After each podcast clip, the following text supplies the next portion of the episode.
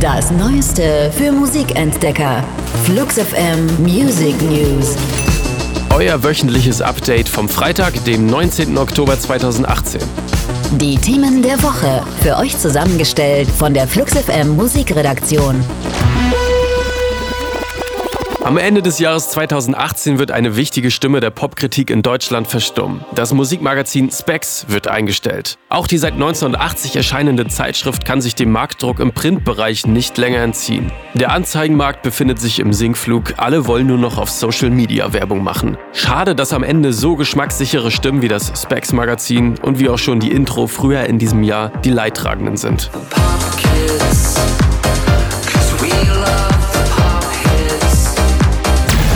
Dass ein Roman verfilmt wird, ist nicht selten. Ungewöhnlicher ist es, wenn Platten auf die Leinwand gebracht werden. Genau das plant nun aber Luca Guadagnino, der zuletzt für seinen Film Call Me By Your Name gefeiert wurde. Er hat sich Blood on the Tracks vorgenommen, eines der Hauptwerke von Bob Dylan. Sein Team hat die Rechte bereits erstanden und ein Drehbuch soll es auch schon geben. Das Album von 1975 präsentiert einen verletzlichen Dylan und das Ende der Beziehung zu seiner Frau Sarah.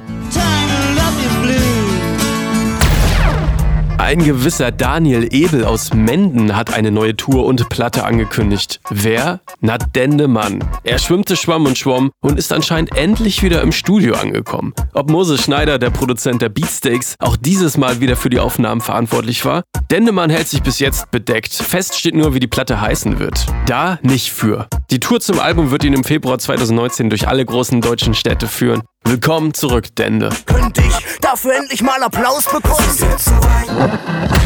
Das waren die Flux FM Music News.